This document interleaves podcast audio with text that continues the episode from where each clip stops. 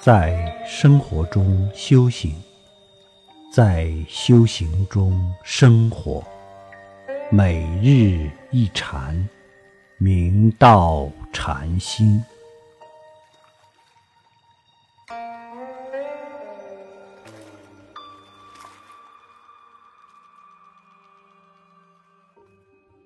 提醒吴伟明居士，邵武人，曾久参真州长芦真歇清了禅师，得自是用三昧，并自以为达到了极致。当时大会宗稿禅师开法于杨宇安，道誉远播，学者云集。伟明居士于是前往礼谒。大会宗稿禅师，并随众入室参请。一次，大会宗稿禅师举狗子无佛性之公案勘问伟明居士。伟明居士正要开口逆答，宗稿禅师拿起竹臂便打。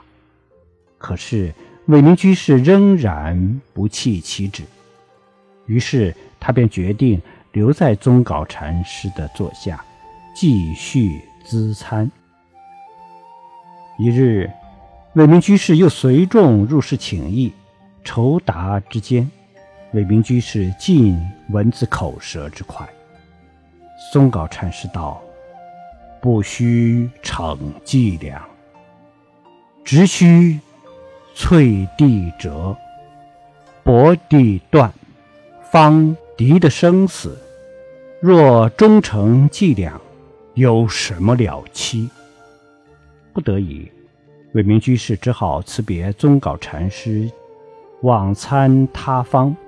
途经延平的时候，伟明居士倏然大悟，平生一志，细节荡尽。于是他欢喜踊跃，连书数颂。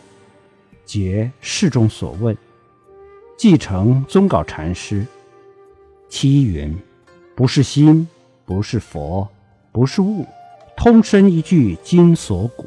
赵州亲见老南泉，解到郑州出萝卜。宗稿禅师见其颂，大喜，遂说即予以印证。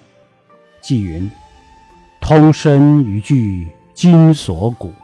堪与人天为鬼则，要使灵济小厮儿，便是当年白拈贼。上文宗稿禅师所开示，不须逞伎俩，非常值得我们检醒遮止。